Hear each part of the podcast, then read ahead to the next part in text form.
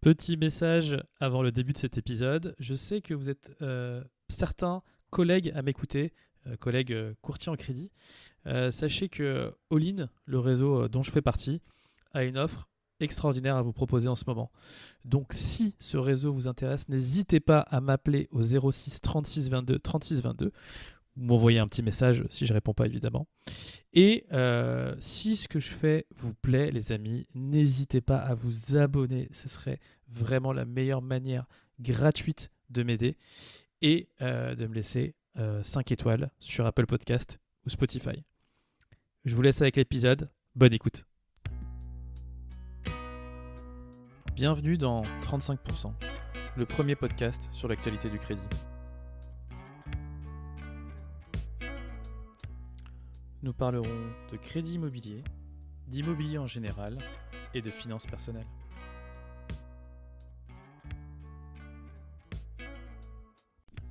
Bonjour à tous et bienvenue dans cet épisode 9 de 35%. Laissez-moi vous souhaiter une excellente année 2024, plein de réussite, plein de business, plein d'argent et plein de santé et plein de projets immobiliers évidemment. Épisode très très classique avec euh, une météo des taux.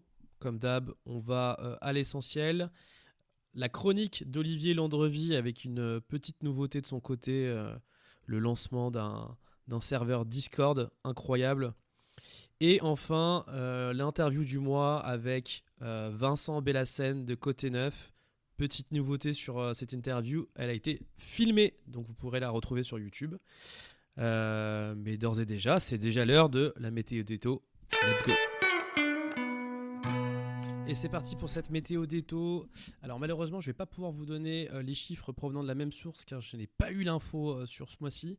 mais je vais pouvoir pondérer les chiffres du mois dernier et voir ce qu'on se constate sur, sur ce mois-ci, c'est-à-dire une, stabilisation des taux, voire une baisse sur certaines banques et même clairement une baisse sur certaines euh, d'entre elles qui euh, euh, ont de nouveaux objectifs pour 2024. Donc c'est parti, les taux vont commencer à redescendre sérieusement en ce début d'année 2024. contrairement à mes prévisions, hein, où je pensais que ça allait continuer à augmenter, bah, écoutez, on, va prendre cette bonne nouvelle pour 2024 et, être optimiste. Donc, les taux que nous allons constater sur les taux moyens évidemment, tout profil. Euh, on sera sur du 4,10 euh, sur 15 ans, 4,25 euh, sur 20 ans et du 4,45 sur 25 ans. Encore une fois, c'est les chiffres du mois dernier qui ont été pondérés par rapport à ce que j'ai vu. malheureusement, ça ne va pas être quelque chose de très scientifique mais c'est une tendance, encore une fois, pour vous donner du coup les infos en ce mois de janvier 2024. Voilà pour la météo des taux de ce mois de janvier 2024. On se retrouve tout de suite pour la chronique d'Olivier. Bonjour Yacine, bonjour à tous. Pour cette nouvelle année, je vous ai préparé 4 news. On attaque de suite. La mensualisation du taux d'usure, c'est fini. Ça aura duré un an et nous sommes maintenant revenus au régime habituel de la trimestrialisation. Alors, il y a deux façons de voir cette nouvelle. D'un côté, on peut se dire ça n'aura aucun impact en 2024 puisque nous ne sommes plus dans une phase de, hausse accélérée des taux comme nous avions connu euh, à partir du printemps 2022. Oui, certes, mais on peut aussi euh, voir l'autre face de la pièce et se dire que on a laissé passer une excellente occasion de réformer ce système de fond en comble pour en sortir par exemple l'assurance emprunteur qui ne devrait rien avoir à faire dans cette galère voire d'autres aménagements. C'est donc bien dommage de mon point de vue, mais voilà, c'est comme ça, on passe à autre chose. Deuxième info concerne la baisse très marquée des taux de l'emprunt d'État français à 10 ans depuis la fin octobre. On est passé de taux d'environ 3,50 à 2,60 ces derniers jours, ce qui est donc vraiment une baisse très forte. Alors pourquoi les taux des emprunts d'État nous intéressent autant? Eh bien parce qu'ils déterminent indirectement le coût auquel les banques elles-mêmes peuvent emprunter sur les marchés financiers pour euh, ensuite faire du crédit immobilier. Par conséquent, on peut s'attendre, euh, si les taux euh, de marché en restent là, à voir à horizon de quelques semaines des taux de crédit autour de 3,60. On sera loin d'avoir refait en sens inverse tout le chemin qu'on avait fait à la hausse, évidemment, mais malgré tout, ça pourrait être une bouffée d'oxygène bienvenue pour le marché immobilier en ce début d'année 2024. Et puisqu'on parle d'immobilier, nous avons maintenant les chiffres de l'INSEE et des notaires de France sur l'évolution des prix au troisième trimestre 2023. Et ces chiffres nous montrent tout simplement une poursuite de la tendance observée depuis le début de l'année, c'est-à-dire une baisse très modeste, très lente, puisque nous sommes maintenant à moins 2,1% euh, de baisse des prix sur un an qui correspondait également au point haut. Alors bien sûr, ce sont des chiffres à manier avec précaution, d'une part parce que ce sont des chiffres euh, nationaux et que évidemment il y a des situations locales qui peuvent être différentes, et puis ensuite parce qu'on sait que euh, les chiffres que rapportent les notaires sont décalés dans le temps de la réalité des décisions d'investissement qui peuvent être prises par les Français. Donc, il y a un effet retard dans l'image que peuvent nous donner ces chiffres de la réalité de, des équilibres de marché. Et pour conclure cette séquence, je voudrais attirer votre attention sur les propositions qui ont été faites il y a quelques jours par le Conseil des prélèvements obligatoires, autant dire la Cour des comptes, en matière de fiscalité du logement. L'une de ces propositions, il y en a beaucoup, mais l'une d'entre elles consisterait à augmenter de 50% la taxe foncière en échange d'une réduction drastique des droits de mutation, ce qu'on appelle à tort les frais de notaire. Alors il y a un premier degré de lecture possible qui consiste à dire magnifique, on va ainsi réduire les coûts de frottement liés aux transactions immobilières et ça va améliorer la fluidité du système et encourager la mobilité des Français. Mais si l'on met sa casquette de contribuable et qu'on prend une calculette, on s'aperçoit qu'il y a anguille sous roche, puisqu'en effet, ce que cette réforme nous propose revient à fixer les droits de mutation au niveau historiquement le plus élevé, puisqu'on prend comme année de référence les transactions records de l'année 2022, et on évite ainsi qu'elles baissent comme elles auraient dû naturellement le faire avec la baisse des transactions. Voilà, comme quoi en France, on a beau être champion du monde de la fiscalité immobilière, ça n'empêche pas de continuer d'essayer de s'améliorer par tous les moyens. Voilà, merci, je vous souhaite une très bonne année et un bon business à tous. Merci Olivier pour cette superbe chronique. Chronique auquel j'ajoute, puisque Olivier euh, est trop poli pour faire son autopromo euh, pendant sa chronique, euh, l'ouverture d'un serveur Discord qui, qui, a ouvert aujourd'hui. et qu'il a, a monté avec trois compères à lui, les blancs-becs, comme il les appelle. Donc il y a Arnaud Cheminant, Lucas Ullman et euh, Jérémy Banon euh, qu'on en profite euh, pour saluer. Alors, pour ceux qui ne connaissent pas Discord, Discord c'est vraiment l'outil de messagerie phare. et bah tiens, bah, ma femme a décidé de lancer un café. Et bah c'est parfait ça pendant un enregistrement. et ben on va la garder, tiens celle-là, parce que voilà comme ça, ça sera, ça sera écrit et ça sera gravé dans les mémoires. Euh, qu'est-ce qu'il en dit, euh, Olivier? Alors non, qu'est-ce que c'est déjà Discord? C'est euh, l'outil phare de messagerie dans le gaming. Hein. c'est quelque chose, un espèce de, forum 3.0 sur lequel il est très très facile de communiquer puisqu'il y a des, catégories et des sous-catégories, ce qui permet de bien structurer les messages. Et en l'occurrence, ils ont appelé ça les braqueurs de cash flow. Donc j'imagine, alors je me suis déjà inscrit, hein, euh, et euh, évidemment je vous mettrai le lien du serveur Discord euh, dans les notes de ce podcast. Mais j'imagine qu'on va parler immobilier et la cible, selon les propres mots d'Olivier sur LinkedIn, c'est les petits poussins qui envisagent un premier investissement, les investisseurs en devenir qui veulent franchir un cap et les professionnels aguerris qui aiment partager. Donc les amis, si vous êtes courtier, agent IMO, ou en tout cas si vous êtes un professionnel de l'immobilier, et surtout si vous êtes un investisseur, n'hésitez pas à investir les braqueurs de cash flow euh, sur Discord. Euh, les euh, quatre, les quatre braqueurs vont vous accueilleront avec grand plaisir. Alors il y a des, j'ai vu qu'il y avait déjà des événements, des masterclass qui étaient prévus sur sur différents thèmes. Allez-y, je vous laisse découvrir ça. Le lien est dans les notes de ce podcast. On se retrouve tout de suite pour l'interview du mois avec Vincent Bellassène de Côté Neuf.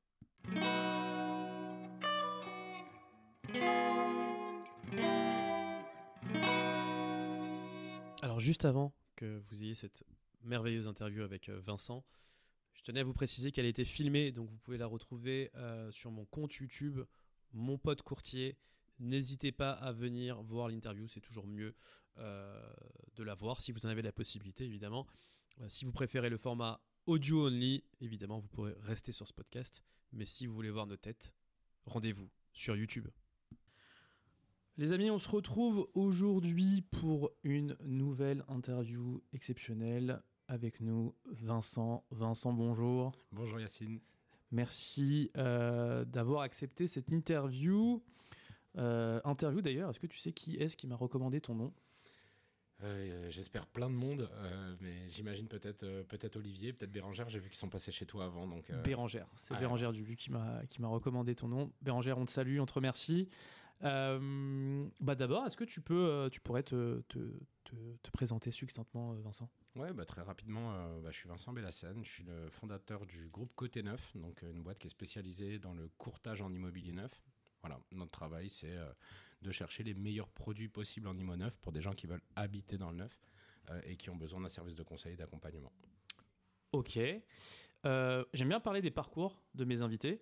Est-ce qu'on peut se faire un, petit récap un peu de euh, toi, ton, ton, parcours, tes études, tes, différents jobs? Qu'est-ce qui a fait que tu, tu en es arrivé là, Vincent? Ouais, carrément. bah, moi, j'ai 35 ans. Donc déjà, ça donne une première indication. Je ne suis pas très très vieux sur, sur le marché de l'entrepreneuriat. Euh, j'ai fait des études de commerce. Euh, j'ai commencé euh, avec un DUT, moi ce que j'appelais la voie royale, parce que j'étais pas extraordinairement fort dans les études. donc j'ai fait un DUT en alternance à l'époque chez BNP Paribas, où j'étais dans les, dans les back-office, l'avant-vente. j'ai enchaîné après ce DUT, donc dans le 93, euh, L'avant-vente, alors de quoi, du, on parle? Tu faisais déjà de la promotion immobilière Non, on faisait, euh, j'étais dans le leasing agricole, donc très différent. Euh, j'étais sur du contrat, du back-office client, enfin beaucoup de services clients en fait, dans une grosse boîte, ce qui m'a permis de pas mal structurer un peu ma façon de penser. après, j'ai fait une école de co, donc l'INSEC à Paris, où je suis rentré sur concours et où j'ai été chez IBM pendant, pendant plusieurs années en alternance aussi. Donc tout mon parcours scolaire, j'ai fait en alternance. Ce qui a été une grande force en fait à l'entrée. Hein. Derrière, j'étais pas très fixé sur euh, ni mes passions ni ce que j'avais envie de faire dans la vie. Donc, euh, bah, je me suis orienté euh, vers un des premiers tafs qu'on m'a proposé, qui était la banque, où j'ai commencé. Moi, j'avais un master en création reprise de TPE-PME, e, donc très tourné autour de l'entrepreneuriat. donc j'ai commencé à, l'appui en fait au financement et à l'accompagnement des, des, professionnels de secteur en local dans une agence. Et puis de fil en aiguille, de fil en aiguille bah, j'ai été conseiller pro, directeur d'agence bancaire, directeur de plusieurs agences bancaires, avant de créer ma première structure. Toujours dans le même groupe? Ouais, toujours au LCL. Ok. Euh, et puis après, j'ai créé ma première entreprise, on va dire, ok euh, en franchise dans un réseau de courtage en crédit immobilier. Ok. Mm. Et euh, bah vas-y, parle-nous. Et bah, ça s'est très bien passé jusqu'à ce que le marché se retourne un peu. Et puis surtout, moi je viens de l'univers bancaire où dans l'univers bancaire, des sociétés comme Côté Neuf, il en existe dans quasiment tous les groupes. et je me suis rendu compte qu'en fait, à l'extérieur, c'était quelque chose qui était assez peu démocratisé. Donc je me suis dit, bah tiens, pourquoi pas créer une sorte de, de copie euh, de, ce système d'accompagnement des particuliers euh, chez les banques. Euh, ils ont des groupes en fait qui font que de l'immobilier neuf à destination des agences bancaires. Tu peux nous donner des noms de groupes, Oui, Angle Neuf, Afedim au CIC, Crédit Mutuel. et tout ça, c'est des boîtes qui fonctionnent plutôt bien en interne dans les banques et où je me suis dit bah tiens, ce serait intéressant de proposer ce service-là à l'extérieur. Donc pour plein de professionnels qui aujourd'hui n'ont pas accès à ça parce qu'ils sont pas banquiers. Euh, et donc, euh, bah, aujourd'hui, on travaille avec beaucoup euh, de réseaux d'agences immobilières, beaucoup de réseaux de courtage, beaucoup d'assureurs aussi, avec qui on travaille en étroite collaboration pour aider leurs clients à trouver ce qu'il leur faut dans le neuf sans surcoût. Ok. Et alors, le, concept en, intégré, du coup, de, des, boîtes que tu m'as citées, c'est donc les banques qui créent des filiales oui.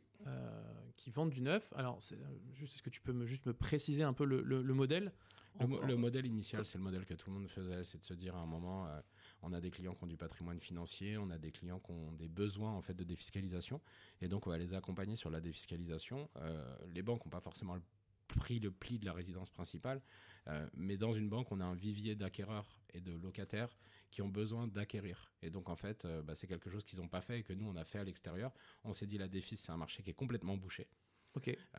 Où il y a énormément d'intervenants et on a finalement bien lu le marché parce qu'aujourd'hui c'est beaucoup plus difficile d'aller en défisque dans le contexte actuel, on va dire. Mhm. par contre, sur la résidence principale, il y avait quasiment personne. C'est-à-dire qu'il y avait personne qui était capable de se dire, bah tiens, je vais monter des équipes commerciales et des process commerciaux pour accompagner des gens dans la qualité sur plusieurs dizaines de jours de suivi, 30, 45, 60 jours, avant d'aller une éventuelle opération, et sans certitude de succès, ce que tu connais bien dans le courtage en crédit. Ok, euh, très bien. Et, ça, ça n'existait pas dans le... En tout cas, nous, à l'époque où on était courtier, on n'a pas trouvé. C'est ce qui a fait qu'on a, avec Damien, choisi de switcher et d'aller vers le neuf. Euh, parce que parce qu'on n'a pas trouvé de gens qui étaient capables de nous accompagner dans la qualité en tant que professionnels. Ok, euh, très bien. Et alors du coup, le, le, le, le marché à ce moment-là, c'était quoi? C'était les promoteurs du coup qui vendaient leurs euh, ouais, les promoteurs. leurs produits? Ouais, et Internet. Ouais, avec du lignage, euh, les promoteurs, euh, enfin tous ceux que vous connaissez, hein, Nexity, ICAD, etc., qui font des annonces sur Internet. Et le réflexe d'un acquéreur finalement, c'est de se dire bah, moi je vais aller chercher le bon lot qui me conviendrait dans l'immobilier neuf en passant par se loger, par bien ici. Mhm. Et la problématique de ça, c'est qu'il est rappelé par 6, 7, 8 personnes dans des bureaux de vente différents qui vont tous lui dire que leur produit c'est le meilleur. Ok. Et, euh, et du coup, quelle est la plus-value d'un courtier en neuf là-dessus? Bah, On va pouvoir nous comparer. En fait, si tu veux que je te réponde un peu simplement, oui. Euh, on a dupliqué l'accompagnement du courtier en prêt immobilier. Ok. Ma réponse serait exactement la même que de te dire euh, c'est quoi la plus-value d'un courtier par rapport à une banque? Bah, c'est que tu ne tu vas pas te faire huit rendez-vous avec huit banquiers différents dans huit agences. Tu es sûr d'avoir quelqu'un qui a l'habitude de faire ça. tu, es, tu as quelqu'un qui va être au maximum impartial par rapport à ce qu'il va te proposer et qui va avoir une largeur de stock qui va te permettre de voir tout le marché d'un coup. Ok. En sachant que nous, on est un peu euh, ce que ce qu'était le courtier en 2005-2010, où on pouvait déjà se permettre à l'époque, euh, même jusqu'en 2013-2014, de ne pas facturer d'honoraires. Ok. Donc c'est un service qui est gratuit. On va accompagner les gens à avoir un marché profond, on va dire et où on va même aller jusqu'à négocier pour eux les lots pour qu'ils aient la meilleure opération possible, comme vous le faites vous quand vous négociez des taux avec les établissements bancaires. Donc ce parallèle, il est très simple à faire. C'est d'ailleurs pour ça que nous, on s'appelle souvent courtier en immobilier neuf. C'est que euh, on a vraiment dupliqué la méthode commerciale et on l'a, on va dire, amélioré un peu euh, parce qu'on a mis euh, toutes les techniques du moment dans notre façon d'accompagner les gens. Ok, ok, ok. Donc, tu es plutôt un profil donc, DUT, école de commerce, puis la banque. Tu as bien évolué dans la banque. Mhm. Tu, euh, c'était quoi ton dernier poste? Euh, En gros, j'étais directeur de multisite. Donc j'avais deux agences et une petite vingtaine de personnes en gestion. Ok. Tu peux nous parler un peu de cette expérience en banque, toi, euh, ton côté? Ouais. Alors après, il y a beaucoup, beaucoup de choses à en dire. Moi, j'en garde un très bon souvenir perso. donc LCL, hein, du coup, un groupe LCL. Ouais, groupe LCL. C'était super intéressant. J'avais vraiment des équipes super. D'ailleurs, il y en a une partie qui m'ont rejoint après. ça, faut pas le dire trop fort, mais euh, mais euh, non, euh, extrêmement formateur. géographiquement, c'était où? Les Yvelines, dans le 78. franchement, très difficile très polyvalent, c'est-à-dire que tu as été directeur d'agence, tu avais 20 personnes, mais si tu voulais vraiment bien travailler, tu pouvais te retrouver à faire à remplir les distributeurs de billets. Hein.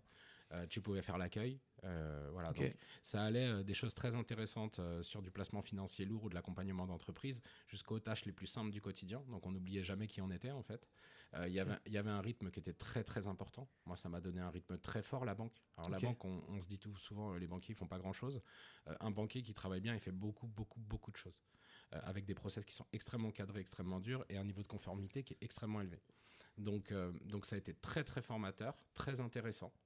Euh, et un banquier qui travaille bien, à mon avis, il peut faire beaucoup, beaucoup, beaucoup de choses dans la vie derrière. Voilà.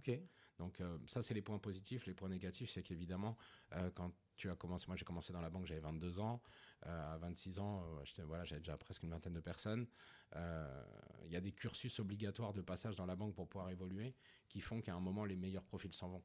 C'est-à-dire que ta rémunération, tu ne peux la faire évoluer qu'en changeant d'adresse, mais finalement, quand tu es quand tu es un petit peu attaché à une banque, c'est compliqué de changer juste pour la rémunération. Et en même temps, si tu veux évoluer dans les postes, il faut passer par le siège, puis repasser par les entités euh, de réseau, puis repasser par le siège, avec euh, des choses qui ne sont pas forcément des parcours auxquels toi tu adhères. Ok. Et euh, tu, serais ouvert à en parler un peu de, de, REM un, ah bah oui. un, directeur d'agence à 26 ans, après du coup quoi, 4 ans d'XP ouais, d'expérience chez eux, ça, ça prend combien? Ça dépend où tu es. Est-ce que tu as changé de boîte ou pas Non, non, toi, moi, ce que je prenais, moi, je prenais, moi, je prenais 36 brut hors prime. Ok. Et je prenais à peu près 4-5 000, bruts de primes. Donc je montais en gros à 40 avec, avec un petit peu d'intéressement s'il y en avait. donc totalement décorrélé de ta charge de travail par rapport à ce que tu fournissais au Moi, j'ai jamais, vraiment... jamais considéré que c'était peu. Ok. Mais effectivement, euh, le marché déjà il a évolué euh, positivement depuis. Parce que moi, je suis quand même parti en 2015, quelque chose comme ça. Euh, et donc depuis 7 ans, moi je vois, quand on bouge, on a quand même des rémunérations sur des postes de directeur d'agence qui tournent de 55 à 60 aujourd'hui. Donc c'est des choses qui sont beaucoup plus corrélées à ce que, ce que va être la valeur de marché d'un banquier de réseau. mais oui, ce qui est difficile dans la banque, c'est que c'est difficile de rester dans sa boîte et de bénéficier de son travail. Ils obligent soit à bouger d'entité pour pouvoir avoir un gap de salaire important, euh, soit à faire autre chose et y revenir plus tard. Et ça, c'est, ça, c'est peut-être le point qui est un peu dommageable. Et toi, tu, tu, tu, aurais préféré quoi, toi, du coup? Continuer un peu sur des fonctions managériales, euh, peut-être régionales Ouais, moi, j'avais besoin d'être au contact, euh, au, contact réseau. En fait, aller en siège, c'était quelque chose qui m'intéressait pas du tout. et donc, à partir du moment où il y avait cette étape qui était obligatoire, soit de passer par l'inspection générale, qui est un petit peu la voie qu'on me traçait, euh, soit de passer par des postes d'animation commerciale en siège. ou euh, L'inspection générale, en, deux mots, du coup, c'est quoi? Euh, C'est l'IGPN de la banque. En gros, tu vas, tu vas aller piloter la conformité et puis tu vas aller vérifier toutes les fois où il y a des défauts graves de conformité. Ok. et donc, donc c'est un petit peu comme la Cour des comptes quand tu sors de l'ENA. Ok. C'est le truc qui fait qu'une fois que tu l'as fait, on t'ouvre à des postes un peu plus capés en termes de management. Ok, très très bien. Et et donc, du coup, c'est dans, ta dernière année euh, au LCL que euh, tu, tu, réfléchis au, modèle de ce que tu vas monter sur Côté Neuf? En fait, j'avais les deux. Euh, j'avais l'envie et de faire du neuf et de faire du crédit. et donc, c'est pour ça qu'à l'époque, les, deux boîtes avaient été créées en même temps et que finalement, c'est la partie crédit qu'on a abandonnée parce que le neuf a beaucoup mieux marché et qu'on y voyait un futur beaucoup plus important. Ok. mais il y avait deux choses. Hein. Il y avait déjà le contact des courtiers en crédit au quotidien. Mhm. où je me disais que finalement, euh, pour ça. Dans quelle année là? On est en 2015-2016. C'est un peu encore la folie, non? C'est la folie et justement euh, la façon qu'ils ont de gérer leurs clients et de traiter les gens et, et, la façon dont ils géraient les choses à l'époque me faisait dire qu'il fallait un acteur qualitatif de secteur. Et donc je me suis dit, bah tiens, je vais aller me mettre en face parce que si ça marche avec ce comportement-là, moi ça marchera aussi. Ok.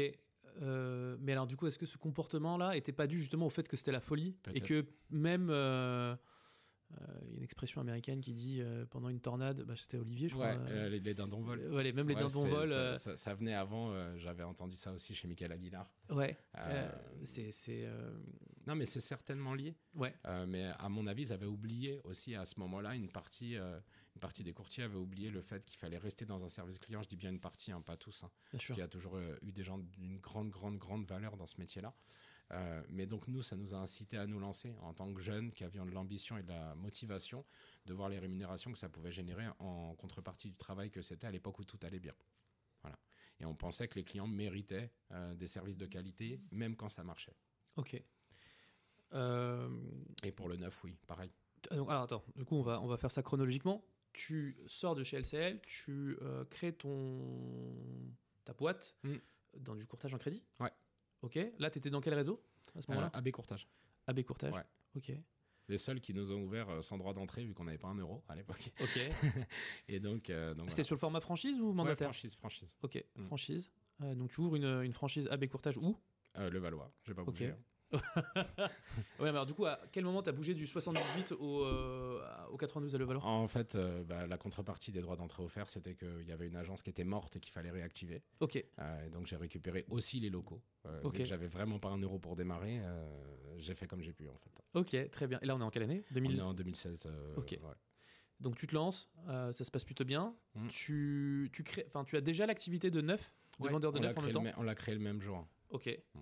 Et euh, pareil, sur le, sous le sous euh, l'égide AB Courtage? Euh, En fait, on était en, sous aucune égide sur la partie neuve. C'était vraiment de l'accompagnement à côté qu'on faisait nous aussi et où on a testé plein de modèles d'accompagnement différents. Alors vas-y, parle-moi ça. Bah en fait, pour t'en parler, c'est un peu compliqué. C'est quelle mise en place de process commercial il fallait. Ok, ah oui, oui, tu parlais de ces modèles-là, ok. Ouais, c'est ça. Qu'est-ce qu'il fallait pour pouvoir réussir à arriver à satisfaire un client dans le neuf Est-ce qu'il fallait euh, avoir des process, quel process d'acquisition euh, déjà sur la clientèle, euh, et puis quel process de vente? Et alors à l'époque, c'était quoi l'acquisition qui marchait le mieux? Bah, Moi, j'ai toujours considéré que c'était le B2B de toute façon. Ok. Hmm. donc B2B2C, donc apporteur d'affaires? Ouais, et le B2C fonctionne très bien aussi à l'époque. Ok. Aujourd'hui, sûrement un peu moins, j'imagine, j'en fais pas, donc je sais pas dire. Mais... Zéro client qui viennent toquer à la porte. Bonjour, je voudrais acheter dans le neuf. Ok parce que tu le provoques pas et non non et puis parce que c'est pas notre modèle et c'est pas notre fibre et, voilà. Après on va certainement s'y ouvrir parce que la marque commence à être beaucoup plus connue et que ça, ça commence à comment expliquer ça? Ça commence à être une nécessité de répartir un petit peu cette ambition-là, vu qu'en plus on a plein de, plein de partenaires euh, autres que nous dans le secteur qui sont en train de tomber, des concurrents à moi, euh, qui faisaient que du B2C finalement.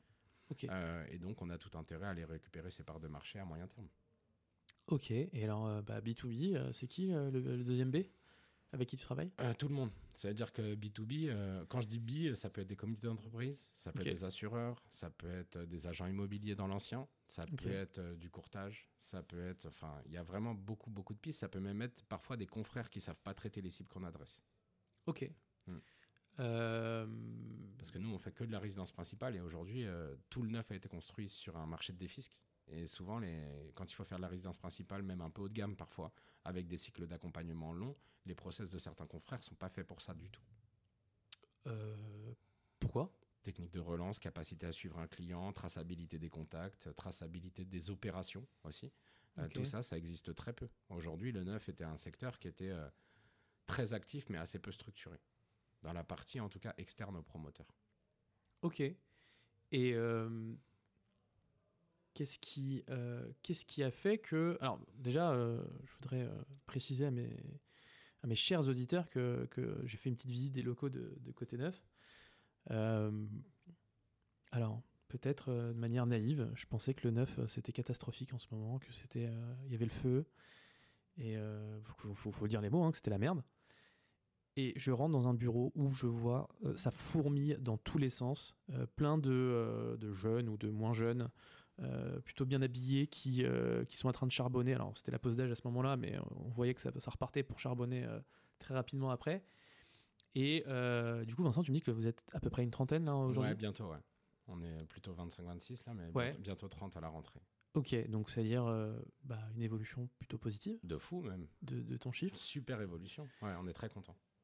Alors, tu peux m'expliquer comment c'est possible ça dans un secteur où on, nous, on, nous, dit tous les jours dans la presse que euh, les promoteurs sont en train de se casser la gueule, euh, les distributeurs euh, ferment. C'est une vraie vérité, mais ça revient à ce que je t'ai dit avant, c'est qu'en fait, bah, le secteur est en difficulté. Hein. On a une très grosse baisse et de la construction, et de la mise en vente, et des ventes tout court. Donc tous, les, tous les éléments de chiffres liés au neuf sont en difficulté. Donc c'est-à-dire qu'on va avoir moins de stock dans le futur, on a beaucoup moins d'acquéreurs actuellement à cause et des taux et du HCSF, enfin tu connais l'histoire. néanmoins, il y a toujours des ventes. Quand on vous dit sur un marché qui ont fait moins 20 ou moins 30, ça, ça veut dire qu'il reste 70. Chacun voit ça de son côté. Bien sûr. Hein. Euh, sauf que quand il reste 70, bah, tous les gens qui avaient l'habitude de vendre dans la facilité, ils disparaissent. Ok, bien sûr. Euh, les fameuses pintades. Ah, je vais pas les appeler les pintades, mais finalement, euh, il y a des gens qui savent pas faire autre chose que leur, euh, leur cœur de métier, leur core business. Quelqu'un qui faisait de la défisque hier, il peut pas faire de la résidence principale demain. C'est trop compliqué en termes de formation et surtout, il faut y aller vite s'ils veulent le faire. Alors, je suis désolé, Vincent. On va juste s'arrêter là sur les différents modèles entre défisque versus résidence principale. naïvement, encore une fois, je pensais que vendre un produit sur plan, que ce soit pour de la défisque ou de la RP, même si l'usage ne sera pas le même, c'est plus ou moins les mêmes process. Bah, euh, en accompagnement client, pas du tout. Ok. Hmm, en fait, euh, si tu fais de la défisque aujourd'hui, tu vas approcher le client par une dynamique financière. Donc, euh, qu'est-ce que vous allez défiscaliser? Quels sont vos impôts aujourd'hui? Qu'est-ce que ça peut vous amener demain? Quel est le cash flow que vous mettez, donc l'effort d'épargne? Et tu vas l'amener là-dessus en lui proposant à la fin trois ou quatre lots qui répondent à ces critères en disant voilà, faites le choix entre les trois ou les quatre. Et donc, ton, ton, ton, ton besoin, c'est presque plus de vendre le fait qu'il faille faire une défis plutôt que vendre un bien immobilier. Ok. Euh, donc ça, c'est une démarche qui doit te prendre normalement R1, R2, R3, allez, trois rendez-vous, 10 jours, grand maximum, pour finaliser une opération avec un client qui est convaincu qu'il lui faut une défis. Ok. Euh, nous, on parle pas de ça, on parle de clients qui vont euh, souhaiter une rue particulière, qui vont souhaiter une ville particulière, et où finalement, notre travail à nous, c'est de parler de la propriété en général, faire de la pédagogie du neuf, hein, finalement, et puis aller les amener à faire quelques concessions par rapport à l'instant. C'est-à-dire de leur dire, voilà vos objectifs de base, voilà votre budget, et qu'est-ce qui existe sur le marché, et par rapport à ce qui existe, quelles concessions vous êtes prêt à faire pour faire ou ne pas faire?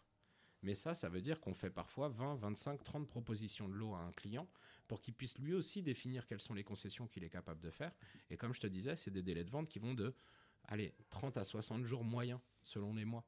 Donc on garde un client en gestion avec, euh, euh, avec vraiment comment dire, un suivi extrêmement soutenu. Donc tous les deux, tous les trois jours, on est en contact pour discuter de ce qu'on a vu, qu'est-ce qui a plu, qu'est-ce qui n'a pas plu, etc. Et, on se reparle parfois 7, 8, 10, 12, 14 fois pour avancer sur leur projet. Euh, ça, quand on a l'habitude de vendre en deux rendez-vous, hmm, c'est extrêmement difficile. Il faut, il faut des process, mais il faut aussi euh, tous, les, tous les logiciels qui suivent. Euh, toute la partie de, d'organisation et de processisation en fait du parcours client. Et ça, ça n'existait pas ou peu. Très bien. Hmm. Et bah, c'était quelque chose auquel j'allais. je n'osais pas trop te demander, mais autant que tu y es et tant que tu vas là-dessus, allons-y. Tu utilises quoi comme CRM ah, Nous, on est sur Salesforce. Ok. Hmm. Waouh. ok. Et tu as réussi à le, configurer pour. Ouais. Ok. Toi-même ou, ouais, via un développeur on a fait, Nous, on a fait tout intégrer, mais par contre, le cahier des charges, on l'a fait nous-mêmes. Ok. Parce qu'aujourd'hui, c'est vrai que ça n'existait pas. un logiciel qui permet de suivre les clients dans l'IMO9 en RP. Euh, on a essayé de se dire, bah tiens, au début d'ailleurs c'était assez marrant, on s'est dit, tiens, est-ce qu'on prendrait pas un logiciel crédit euh, pour essayer de nous servir de CRM parce que finalement ça revient un petit peu au même dans la dynamique. Bon, il n'y a rien qu'à hein.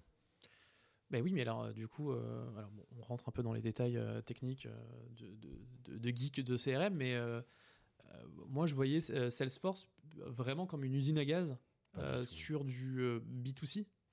Euh, un peu compliqué c'est de gérer un peu les opportunités alors que bon il y a qu'une personne qui est un client qui est lui-même l'acheteur qui est lui-même le, tu vois, le payeur. Mhm. alors que Salesforce c'est vraiment fait pour euh, on s'imagine hein, alors encore une fois hein, c'est encore naïf hein, tu vas peut-être me, prove me wrong euh, mais que voilà c'est fait un truc pour des organisations où on target sur un service plusieurs personnes. Il y a plusieurs personnes qui sont voilà. En tout cas ça le permet. Oui bien sûr bien sûr, bien sûr bien sûr bien sûr. Non non non alors bien sûr mais je voyais Salesforce plutôt fait pour ces gens-là et cette euh, cible-là bah écoute, en tout cas, nous, on a fait un cahier des charges extrêmement précis euh, sur, nos besoins d'accompagnement. Aujourd'hui, on a un livrable qui est juste top. Donc, euh, ça nous permet aussi d'intégrer beaucoup de choses. Aujourd'hui, on a automatisé beaucoup de choses et dans l'accompagnement client et dans la relation partenaire. Et donc, ça nous permet d'être, un, beaucoup plus rapide et surtout de traiter à une trentaine ce que d'autres vont avoir besoin de 80, 90 personnes. Moi, j'ai quasiment aucun staff. Ok. Voilà. Moi, j'ai, enfin, j'ai pas de directeur marketing, j'ai pas de directeur, même directeur co, c'est mon associé qui fait parce que, en fait, tout est processisé. On sait exactement où on va, comment on va. Euh, nos managers, euh, c'est très simple pour eux de suivre l'activité à distance. Donc, euh, c'est très. Tout le monde bosse sur site? Oui. Ok. Sauf exception, on a quand même des visites de foncier, on a des visites de livraison, donc ça bouge quand même un petit peu. Et je veux que les vendeurs ils participent à ça pour voir la qualité des livrables et surtout assumer ce qu'on vend à nos clients. On fait toutes les livraisons, parce que ça c'est un truc qui est super important, c'est que souvent les gens nous disent ah, vous allez nous vendre un truc et puis après on vous voit plus. Euh, ça chez nous c'est impossible. On va suivre le client et sur sa relation avec le financier. Vous allez à quel rendez-vous du coup pour la livraison? Euh, ben, Rendez-vous de livraison et avant on va aussi à la visite de cloison. Mais le rendez-vous de livraison, on fait euh, la levée des réserves avec le client. Ok. Le but c'est qu'on soit là pour assumer ce qu'on lui a vendu, même si c'est pas nous qui le construisons. Ok. Voilà. Même en province, même. Ouais, peu importe. Ok. Ouais. Ok, ok. Et euh, tous ces, euh, euh, tous ces collabs que j'ai vus un peu plus bas, c'est quoi le modèle? C'est tous des salariés C'est des mandataires Pas tous des salariés, parce qu'en fait, ceux qui venaient du crédit avec moi, qu'on switché. Donc, quand on a arrêté le crédit, j'ai en gros une partie de mes collabs de l'époque qui ont repris les agences de crédit quand on a arrêté et une partie qui a souhaité rejoindre Côté Neuf. Ok. Euh, et ceux qu'on rejoint côté. Ah, D'ailleurs, on n'a pas parlé du Switch, Vincent. Je suis désolé. Bah, le Switch, euh, c'est pas compliqué. On a laissé euh, la partie crédit à des gens qui travaillaient déjà dedans pour nous et ils ont récupéré les agences. Ok. toujours à B Courtage? Ouais. Ils, sont, ils sont toujours là. Vous pouvez aller les voir si vous voulez. nous, on a vraiment focus la partie neuf. Et donc, on a emmené par contre une partie de l'équipe, hein. charge à eux de l'autre côté de faire leur travail, mais nous, on a emmené une partie de l'équipe qui, sont, qui était indépendant et donc on souhaitait le rester. Moi, j'aimerais bien qu'ils deviennent salariés, mais ils veulent pas. Euh, ok. pour une question, moi, je serais plus rentable hein, s'ils étaient salariés. D'accord. Euh, mais donc là, euh, les 10-12 derniers recrutements, c'est que du salarié. Ok. Et sinon, quand c'est pas des salariés, c'est du coup freelance Ouais, freelance, un peu sur le modèle de, que tu vas connaître en tant que mandataire IOBSP. Hmm. Et tu, tu, recrutes toi un petit peu? Ouais, bah là on recrute encore 5 vendeurs au mois de janvier, mais ça y est, ils ont été recrutés, donc ça, ils arrivent. et puis après, on va peut-être un peu calmer le jeu là sur le T1 pour voir comment se passe la situation. Et généralement, on fait, pour faire un onboarding groupé, on fait un recrutement vendeur, en tout cas une fois par trimestre, pour faire arriver tout le monde en même temps. Euh, pour une question, un, de formation, déjà pour bien les accompagner, et puis aussi pour le sentiment de cohorte. Euh, quand ils arrivent, c'est plus facile de s'intégrer quand on est 4 ou 5 nouveaux que quand on est tout seul à s'intégrer dans une fourmilière, comme tu l'as dit, comme, euh, comme tu as pu le voir. donc même si chez moi ils sont très bienveillants, c'est important d'intégrer les gens en même temps. Ok. très bien. Bah, je me disais peut-être au cas où si quelqu'un écoute et avait envie de, vendre du neuf. Ah, je croyais que c'était pour toi, j'allais dire attends. Non, non peut-être, pourquoi pas, on sait jamais. Euh, mais voilà, si quelqu'un si quelqu'un qui nous écoute, euh, le, site c'est quoi? Côté côté9.com. Côté9.com, très simple. Hein. Je pense qu'il y a une petite, un petit lien recrutement. Euh, si un jour c'est ouvert et que, vous cherchez du monde. De toute façon, moi je suis sur LinkedIn aussi. mes messages privés sont toujours ouverts. Je suis extrêmement joignable oui, là-dessus. Je peux, je peux le confirmer. Je peux le confirmer personnellement. Il est très joignable. très bien, Vincent. Et alors, donc du coup, on parlait du, du, du modèle et un peu comment bosse euh, boss tes collabs euh, avec Salesforce, tu me disais. Oui. 60 jours du coup de, de process plus ou moins entre, le R1 et la vente Entre 30 et 60 selon, selon les périodes d'activité. Et alors du coup c'est quoi le jour 1 C'est le jour où le... le contact y rentre. Le contact y rentre Ouais, premier contact avec le client. Et la win du coup sur Salesforce c'est quand... Signature de réservation. Signature de réservation. Ouais. Ok. Et la vraie win en fait c'est l'acte hein, pour nous. Hein.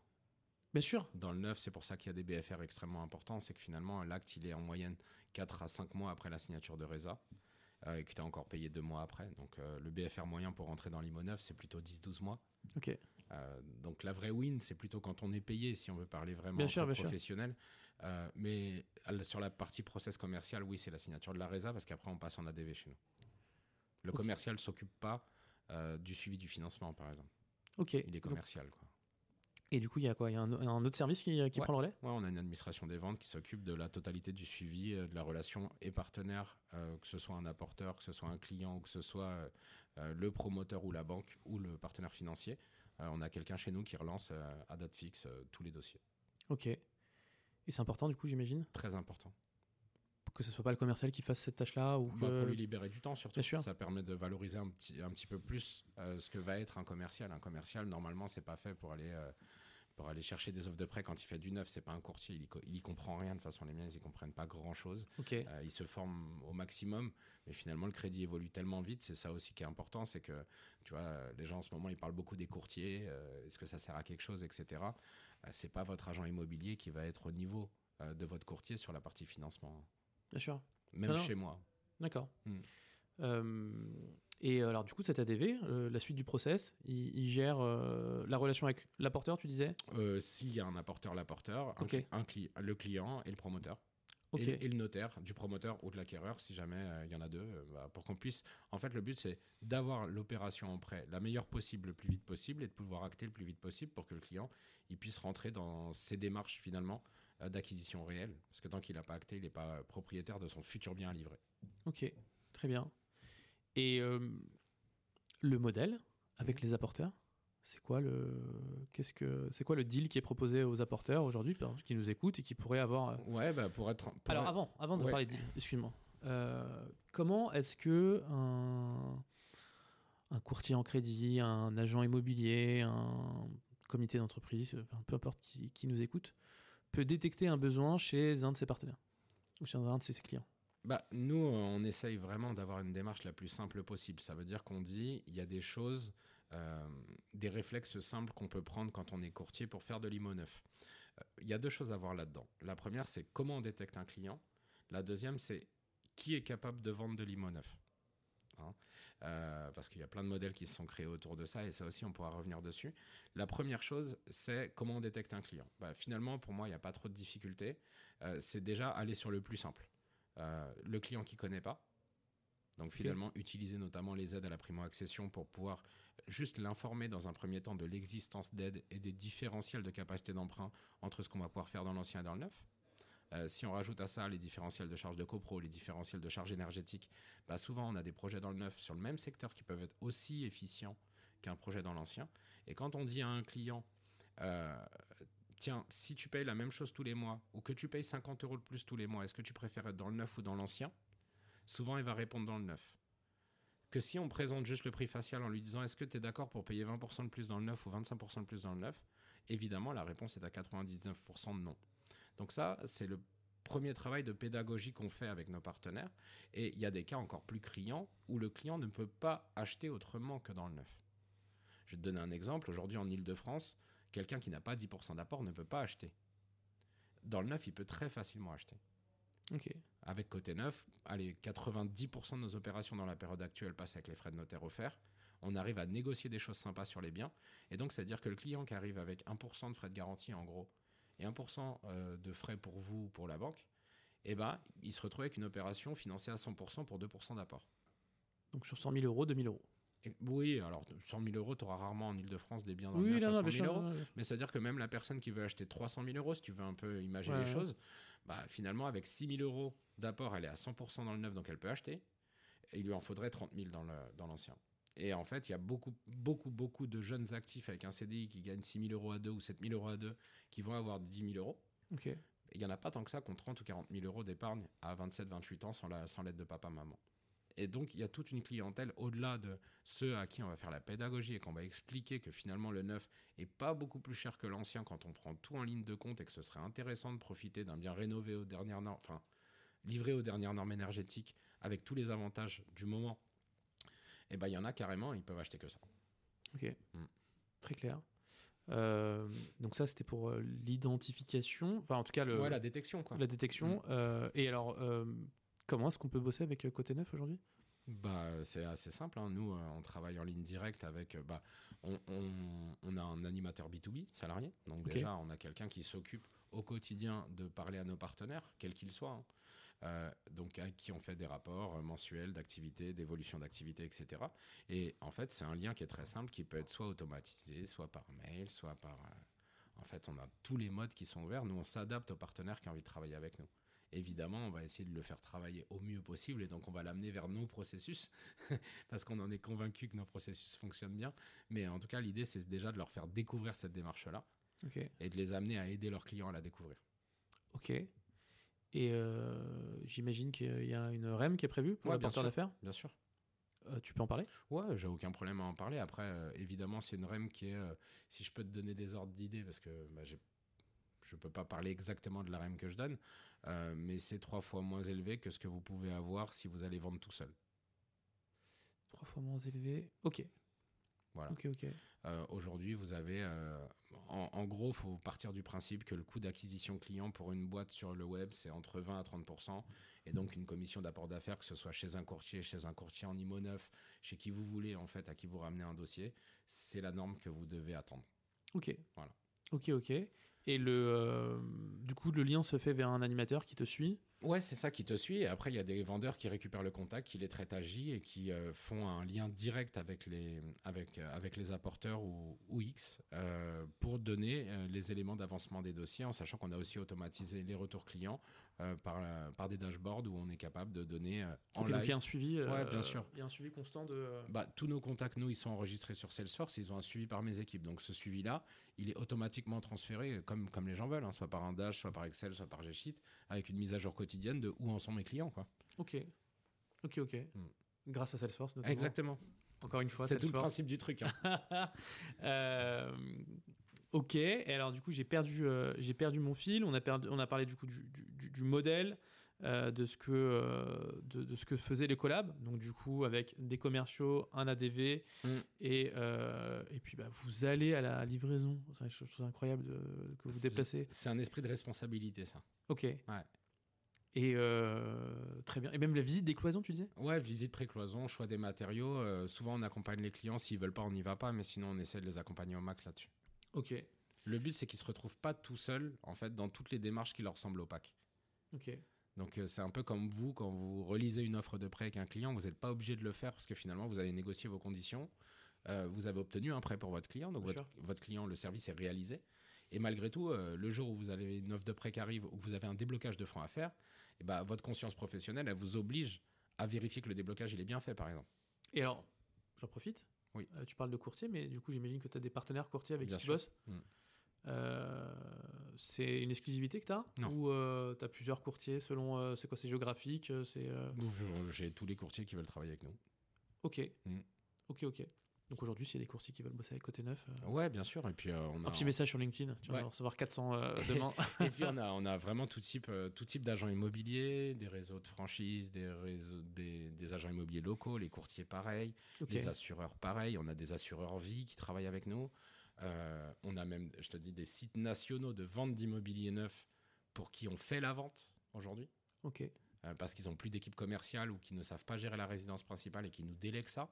Donc euh, en fait, on a, on a plein de canaux d'apport différents. Mais moi, bah, de fait de ma fibre bancaire et courtage, j'adore travailler avec des courtiers. Ok. Mm.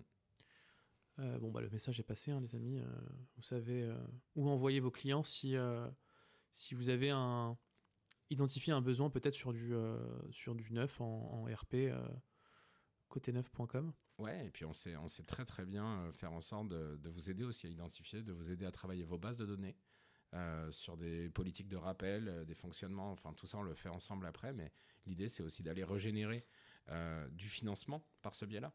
parce que finalement on va réactiver, moi ce qui me choque beaucoup chez les courtiers, alors tu me diras ce qu'il en est chez toi, mais c'est qu'on a une politique de rappel qui est quasi zéro chez certains partenaires, où finalement un client, une capacité d'emprunt qu'on a fait il y a plus d'un mois, elle n'existe plus. parce qu'on n'a pas les outils de traçage et puis parce qu'on n'a peut-être pas l'habitude de le faire parce que ça allait bien, ça me paraît assez fou. Alors, euh, je sais pas si j'en ai déjà parlé à ce micro, mais moi j'utilise Pipedrive, euh, qui est du coup le, concurrent de, Salesforce, euh, en un peu plus, euh, plus petit du coup que, Salesforce, même beaucoup plus petit que, Salesforce. mais moi c'était un enjeu en fait, parce que c'était tout le sujet, c'est comment valoriser un peu les contacts entrants sur le long terme et, relancer, relancer, relancer, parce que bah, certains clients t'oublient et, et, peuvent, bah, tu peux rater une affaire juste parce que tu n'as pas rappelé euh, tous les un mois, un mois et demi. Euh, et, euh, pour parler à beaucoup de mes partenaires, j'ai beaucoup de partenaires qui, notamment dans le crédit ou dans les agences IMO, qui baissent la tête aujourd'hui parce que c'est difficile, mais qui par contre, au moment de la qualification d'un client, ne prennent aucune donnée, et après la qualification, ne font aucune relance. Et en fait, ils attendent que le marché soit suffisamment porteur pour que le client qui rentre chez eux soit actif dès le jour de son entrée. Et ça, c'est quelque chose que je trouve assez fou et sur lequel nous, justement, on essaye d'aider euh, nos partenaires à travailler sur ces deux pans-là, que sont et la qualification des contacts, donc quelles cases on ajoute, quelles cases on remplit et comment on les trace, et ensuite sur la relance, comment on relance, c'est quoi un bon rythme de relance, pourquoi au bout de sept fois que j'ai relancé un client, faut pas que je sois inquiet parce qu'en fait ça touche à la huitième en moyenne, euh, et, tout ça c'est des choses qu'on essaye d'apporter euh, parce que finalement il n'y a aucune raison de baisser la tête aujourd'hui. C'est ça ton retour, toi? As, Tu as pu analyser, c'est la huitième relance en moyenne qui Entre 7 et 11 en moyenne.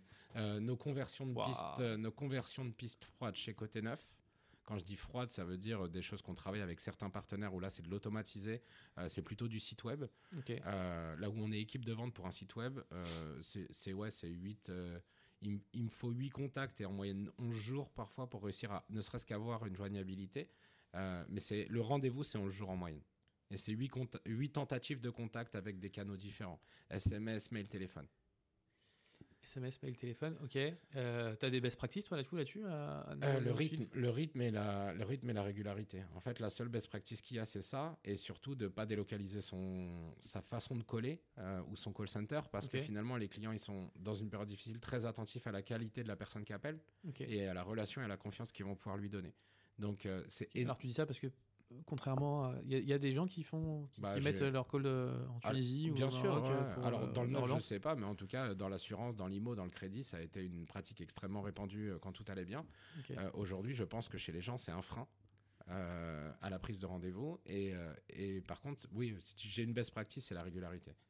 Ok. En fait il faut être totalement autiste hein, aujourd'hui et alors ça, ça, résonne à moi parce que moi, alors moi justement, je me fais, je me force et je me violente justement à, bien, à bien relancer, peu importe mon impression et le sentiment que je peux avoir de casser les couilles, parce que c'est aussi euh, ce, euh, cette crainte-là qu'on peut avoir, euh, nous, en tant que commerciaux, ou de la troisième, quatrième relance, de dire, bon, c'est bon. Mais le client t'a dit non? Si, t'as dit non, il faut arrêter. Alors, oui, oui, non, non, effectivement, mais tu vois, je, parle, je, pense, euh, notamment, j'en ai un en tête, tu vois, des clients qui ghostent, qui mhm. ne te répondent pas au téléphone, qui ne te mhm. répondent pas au SMS, qui ne te. Tu vois donc toi, tu, tu, Moi, je prends les choses à l'inverse. Je, prends les choses en disant qu'on est. Si le client te gosse sans te dire non, c'est que t'es juste pas ton sujet du moment.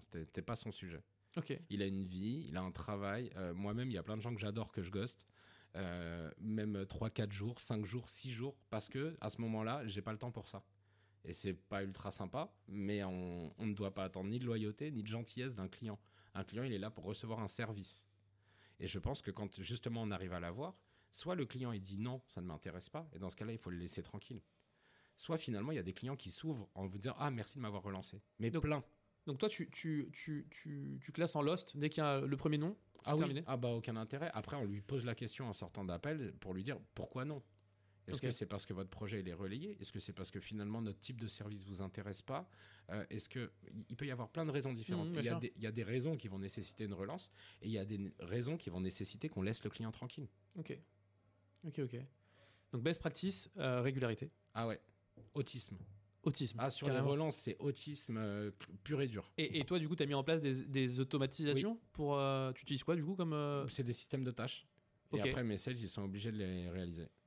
Ah ok, oui, donc c'est ok. C'est mm. des tâches automatiques qui sont mises en place, mais c'est quand même un humain qui doit la faire. Ouais. C'est pas, euh, t'as pas des, des, mails automatiques qui repartent. Euh, bonjour Chantal, euh, ça fait un mois.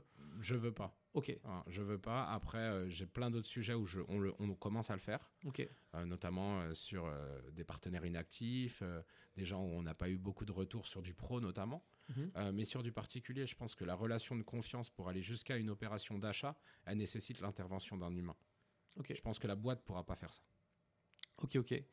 Et euh, aujourd'hui, en termes de. Euh, du coup, j'imagine que tes sales, euh, si tu travailles avec Salesforce et qu'ils ont des tâches automatisées, le matin, mm. ils arrivent, boum, ils ont ils une, liste de tâches. liste entière, ouais.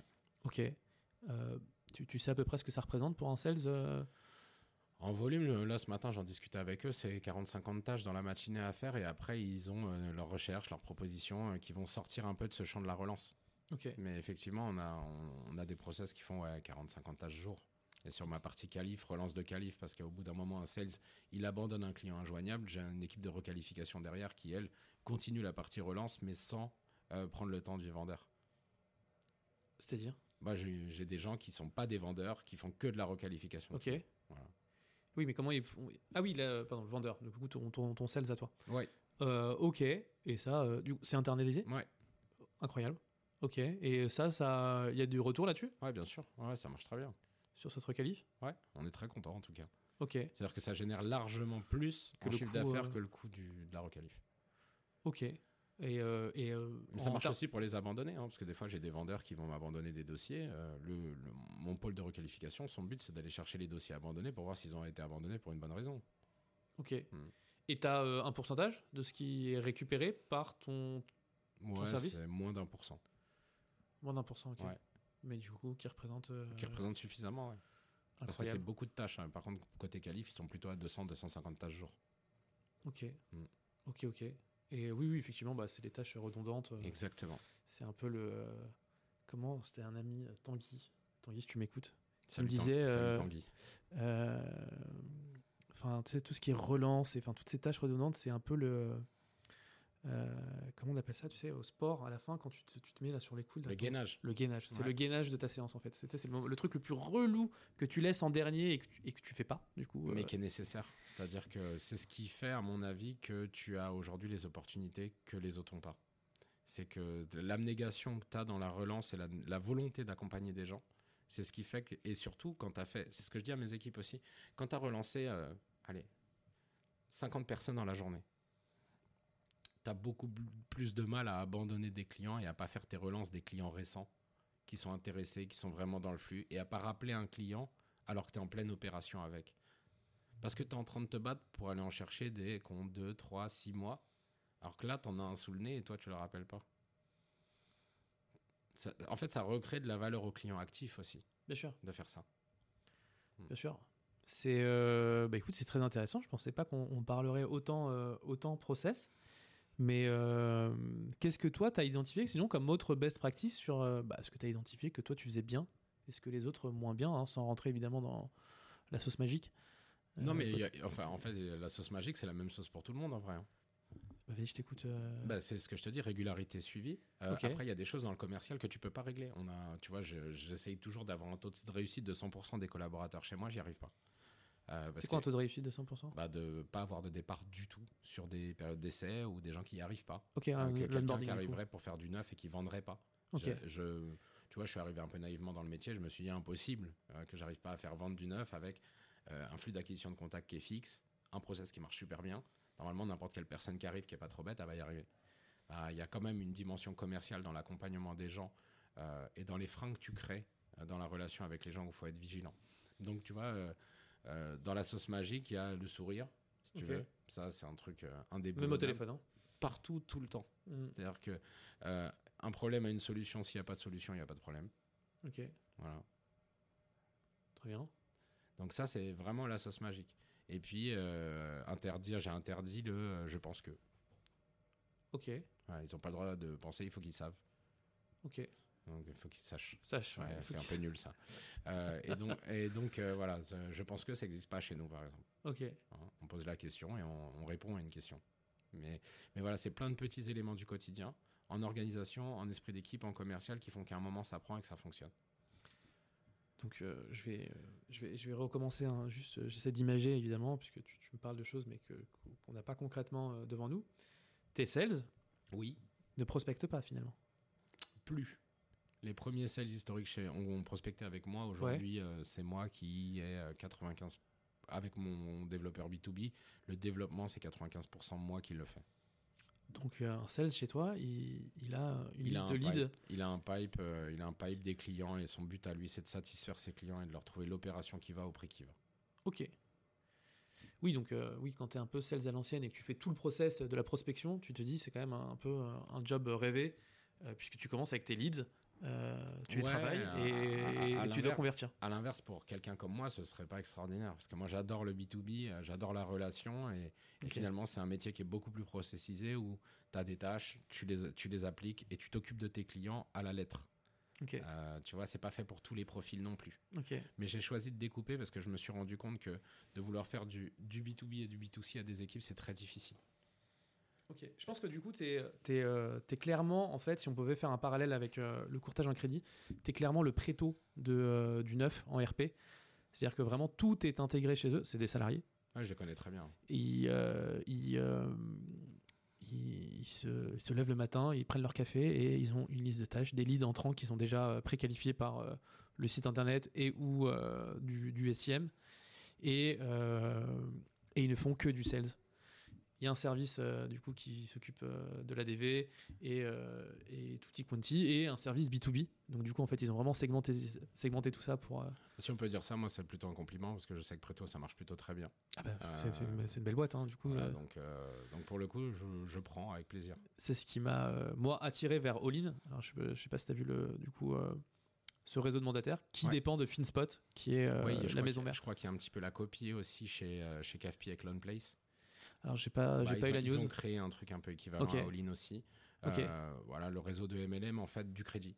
Ok, c'est ça. Ok, ok. Bah, euh, certainement, certainement. Euh, alors, All-in, c'est une sorte de. Ah oui, il y a du MLM. Il y a du MLM chez All-in. Un IAD du crédit, mais avec les outils de Preto. Exactement, avec les outils de FinSpot, du coup, qui est la mm. maison mère. avec en B2C Preto et en B2B2C All-in, qui est du coup un réseau de mandataires, avec du MLM. et en disposant du coup des conventions de, euh, bah, je... Parenthèse magnifique, euh, Vincent, merci beaucoup. Euh, si vous souhaitez rejoindre un réseau très très dynamique qu'est All-in et qui est en pleine expansion et qui dispose de absolument toutes les conventions bancaires et d'un outil extraordinaire pour le suivi de vos clients. Alors il n'y a pas Pipedrive, mais il y a un outil en interne qui fait clairement le taf. N'hésitez pas les amis. et, faut, et comme c'est du MLM, il faut absolument appeler Yacine. Exactement, surtout ne passez pas sur All-in, euh, le site euh, national, il faut appeler Yacine. Hein. Exactement, passez par moi euh, avant tout. Vincent, j'aimerais qu'on parle un peu d'actu, du coup, du marché. Allez. Bah, est-ce que tu peux me parler un peu, toi, de ta vision des choses? On est le 18 décembre 2023. La fin d'année approche. les taux sont au plus haut. Hein. Je mets ça parce qu'évidemment, si vous écoutez ce podcast en juillet 2024 et que les taux sont retombés à 3 ou à 2,5, j'espère que j'ai pas dit une connerie, et que juste, hein, je pense pas que ça descendra à ce moment-là. Hein. du coup, c'est pour ça que je date un peu ce que je suis en train de dire. donc, c'est une photographie actuelle du, du, du, marché qui est un peu morose, Vincent. Est-ce que toi, tu peux m'en parler un peu de ton côté? Est-ce que tu, peux me dire ce que tu en penses? Comment tu réagis euh, avec Côté Neuf? Et, euh, et puis, bah, on en profitera pour euh, parler de ta relation bah, avec le crédit. Ah, bien sûr. bah, le marché, il est clairement difficile. Hein. Après, la, baisse, ce que je disais dans une de mes précédentes émissions, je pense que c'est pas, c'est pas les taux hauts qui ont causé une grosse problématique, c'est la, vitesse et la rapidité de hausse des taux. Euh, qui a créé un vrai choc de marché avec des gens qui avaient des taux à 1% et qui aujourd'hui ne veulent pas céder leurs biens pour en acheter un autre. Donc il n'y a plus de rotation de marché, les primos ont perdu 30% de capacité d'emprunt et les prix dans l'ancien baissent très très doucement parce qu'il y a encore des grosses poches de cash euh, chez beaucoup d'investisseurs et euh, dans le neuf ils baissent pas du tout parce que les promoteurs peuvent pas baisser les prix sans avoir des bilans qui vont se déséquilibrer massivement. Donc donc on est dans une période qui est difficile, une année qui a été quand même sauvée par le cash. Euh, il faut pas se mentir, hein, on a une baisse euh, qui est seulement limitée, je crois, à 25%. On va finir à 850 000 opérations, je crois. Euh, on est quand même trop. Tu peux définir le cash? Les poches de cash des, Français, en fait, l'épargne moyenne qui était très élevée et qui a permis en fait beaucoup d'investissements cash. Je crois qu'on est passé de 30 à 45 d'achat cash. donc finalement, ça a compensé une partie de la baisse de volume. ça a permis de conserver un petit peu de volume et donc de ne pas faire baisser les prix. les prix, les baisses de prix sont quand même très limitées. On parle de 2, 3, 4, 5 grand maximum euh, dans les grandes agglos, alors qu'on a des retraites capacité d'emprunt de 30 points. Donc euh, finalement, euh, le choc et le crack immobilier qui devait arriver, à mon avis, n'a pas eu lieu. La problématique, c'est que ça met un marché un petit peu à l'arrêt en ce moment, là où on se parle, en, décembre 2023. mais on a des signaux très positifs, à mon avis, pour 2024, avec des taux qui ont une tendance là à se stabiliser. Des taux bancaires où moi, sur mes offres de décembre, euh, je, en tout cas, les, présentations de décembre sur les, demandes acquéreurs, on a des baisses de taux assez claires. Hein. Euh, on était euh, en moyenne chez nos partenaires à 4,50, 4,70 le mois dernier. Là, on a touché du 4,10 sur un dossier qui n'était pas extraordinaire. donc ça veut dire qu'il y a des banquiers qui sont capables aujourd'hui d'être un peu plus agressifs en termes de taux parce qu'ils démarrent l'année 2024 en termes de résultats, vu que les offres sortiront qu'en janvier. et donc déjà, ça veut dire qu'il va y avoir une volonté des banquiers de prêter. Ce qu'il n'y avait pas en 2023 je, pense que tu l'as bien connu. Euh, euh, tu as dû galérer à trouver les offres de prêt pour tes clients comme il fallait parce que bah, il fallait déjà trouver des banquiers qui avaient envie de prêter. Donc la condition 1, c'est que les banquiers aient envie de prêter et ça a l'air d'être le cas parce qu'ils doivent reconstituer des marges grâce au taux actuel. La deuxième, c'est que on a une problématique macroéconomique en Europe euh, avec des, plein de pays, dont des pays plus petits que nous, qui sont en difficulté, en quasi-récession et où l'inflation a déjà été battue. Nous, on y est presque. Euh, et c'est pour ça que les banques centrales aujourd'hui, elles baissent, euh, elles baissent les bras sur la hausse des taux et qu'elles se disent on va stagner un petit peu, on va laisser les choses se tasser. Euh, mais que compte tenu de ces baisses de ces petits pays et du, du, poids de la dette, je pense, et beaucoup d'économistes le pensent aussi, qu'on devrait aller vers une baisse assez rapide des taux dès la fin du premier semestre 2024. Ok. voilà. UBS aux États-Unis pour les US dit moins de 75 points on dit 2,75% en fait euh, de baisse sur le taux directeur. Euh, Powell euh, à la Fed il prévoit 0,75, mais en tout cas ça prévoit une fin d'année 2024 où on pourrait avoir des taux immobiliers qui soient en deçà des 3. Ok. C'est pas impossible. Ça serait stylé. Et ça relancerait le marché. Le problème, c'est que comme les prix n'ont pas baissé, moi j'ai une grosse crainte et j'en parlais ce matin, c'est que les prix repartent très fortement à la hausse parce que les besoins d'acquisition des gens et les logements n'ont pas été construits, les besoins sont toujours là. On a baissé le volume en IMO neuf, on a, on, a, on a fait chuter la construction drastiquement, mais les besoins sont là. Les gens ont besoin de se loger, les foyers continuent de plus en plus en Occident à se déconstruire, et en fait, tu as de plus en plus de gens qui ont besoin de logement, de moins en moins de logements, et si les taux baissent, bah, tout le monde va avoir envie d'acheter. Et on va se retrouver avec une situation où les prix vont repartir, à mon avis, très fortement à la hausse. Tu le penses? Ouais, je pense. Ok. Euh, donc courage si vous nous écoutez, que vous avez un, bien euh, à la vente qui, euh, qui traîne un peu et, euh, et vous hésitez à peut-être le brader ou. Après, ça dépend du bien. Je reste persuadé. Bien sûr, je reste persuadé par contre que sur la partie passoire énergétique, sans capacité de rénovation tout de suite, ça va être compliqué à vendre, quelle que soit la situation de marché demain. parce qu'on voit que l'État veut pas lâcher là-dessus. Il n'y a pas eu de report de calendrier, il n'y a pas de fin de calendrier. Et donc on se dit, quoi qu'il arrive, en fait, en achetant un, E, un F ou un G, à moyen terme, que ce soit pour de l'ARP ou de l'investissement, on se met en difficulté. Et c'est aussi pour ça que moi je suis très très focus sur le neuf. C'est que je me dis à un moment, le A et le B, l'ARE 2020, il faut savoir, c'est l'étiquette A x 2. C'est-à-dire que tu es deux fois au-dessus des standards de l'étiquette A du DPE. Euh, et tous les biens qu'on vend aujourd'hui avec une livraison à plus d'un an, en gros, sont RE 20. Donc tu es en A x 2. Aujourd'hui, le A, c'est 4% du marché immobilier français. Donc tu es vraiment dans un bien où tu es tranquille pour 50 à 70 ans, que ce soit en termes d'habitation comme en termes de revente. Et donc c'est pour ça que nous on est très focus dessus parce que c'est un sujet qui va devenir de plus en plus prégnant. Donc reprise du marché en prix, oui. Par contre pour l'ancien aussi, à mon avis, mais pas pour l'ancien en EFG.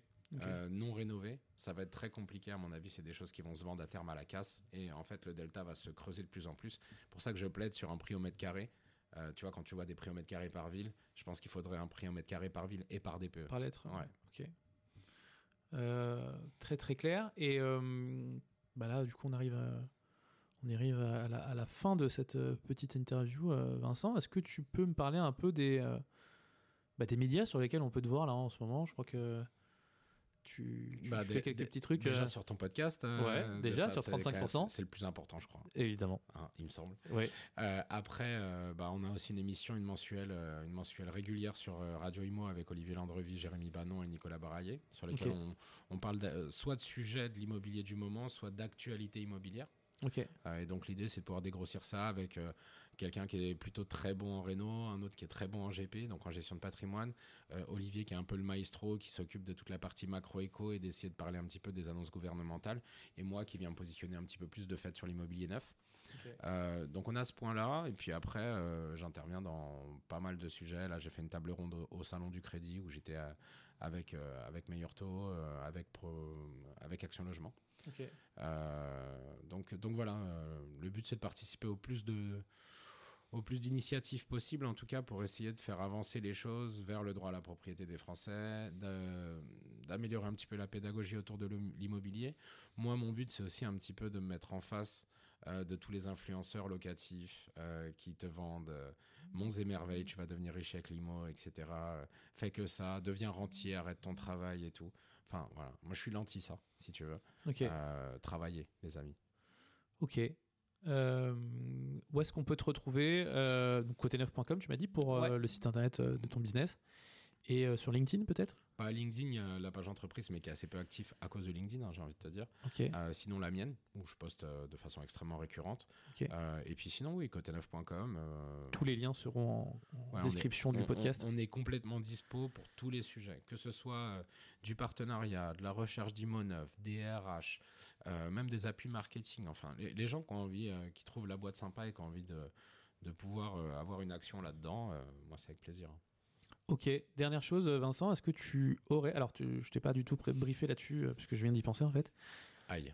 Aïe. est-ce que tu aurais un bouquin à recommander sur le sujet du neuf ou le sujet du, de la vente euh, peu importe. Est-ce que mm. tu as, si tu devais recommander un bouquin euh, qui t'a marqué et qui t'a aidé un peu dans ton euh, dans l'avancée de, de, tes projets? Dans l'avancée de mes projets, oui. Là, j'en ai lu un il n'y a pas très longtemps qui m'a bien servi dans le scale, qui, qui s'appelle Start to Scale. Start to Scale Ouais, c'est Thibault, le dirigeant de partout, qui a écrit ça. Ok. donc ça aussi, tu pourras mettre les, les infos.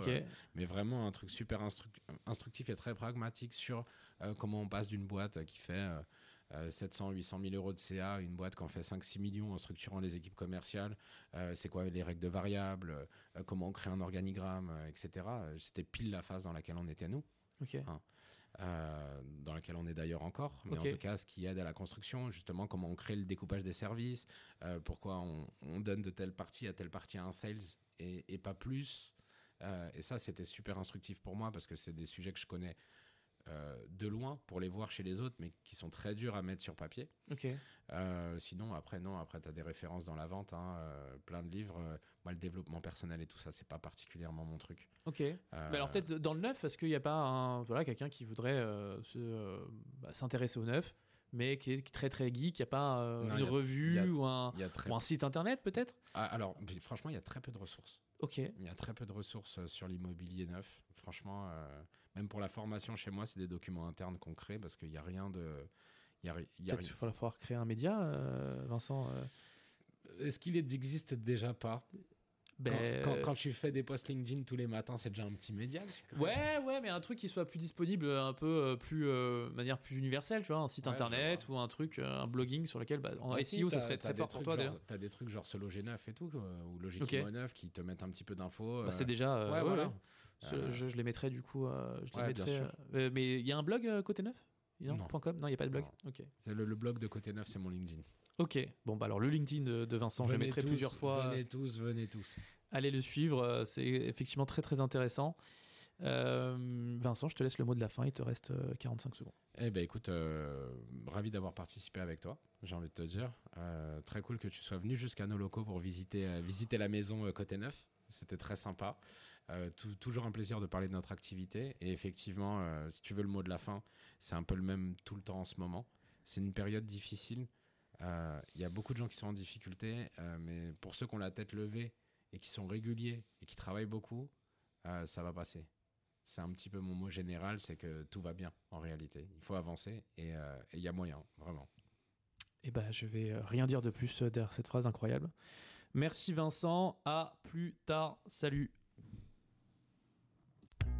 Merci d'avoir écouté cet épisode de 35% jusqu'au bout. Encore une fois, je vous invite, surtout si vous êtes sur Apple Podcast ou Spotify, à me laisser 5 étoiles ainsi qu'un petit commentaire, à vous abonner peu importe la plateforme sur laquelle vous m'écoutez. Et moi je vous souhaite un bon mois et je vous dis à la prochaine.